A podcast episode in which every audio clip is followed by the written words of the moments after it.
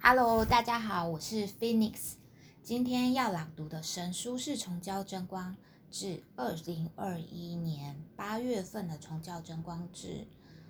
那汲取自 Squinoshi Sama 的寸教，title 叫做《培养区别的能力》。培养区别的能力，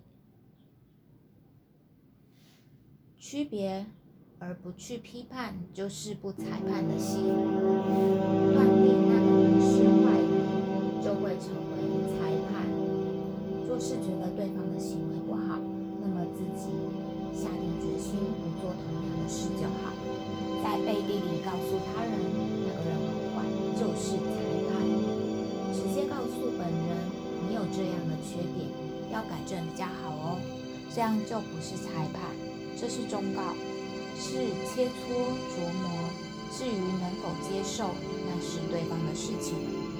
神赋予我们选择的自由，但是不直接告诉本人，而跟第三者说坏话，就是裁判了对方。那么这个人也会被其他人裁判，也就是神的裁判。我所说。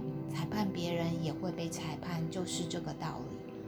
只不过必须要区别清楚的区别那个人所做的事情是美好的或是丑陋的，是正确或是不正确，是真诚或是欺骗。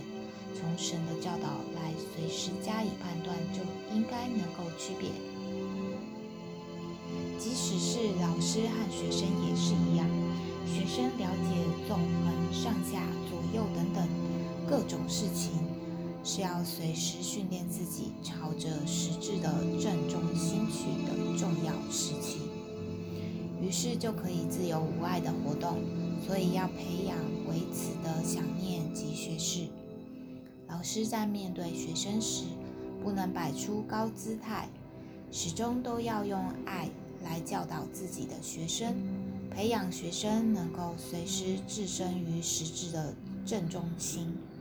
必须要有这样的区别。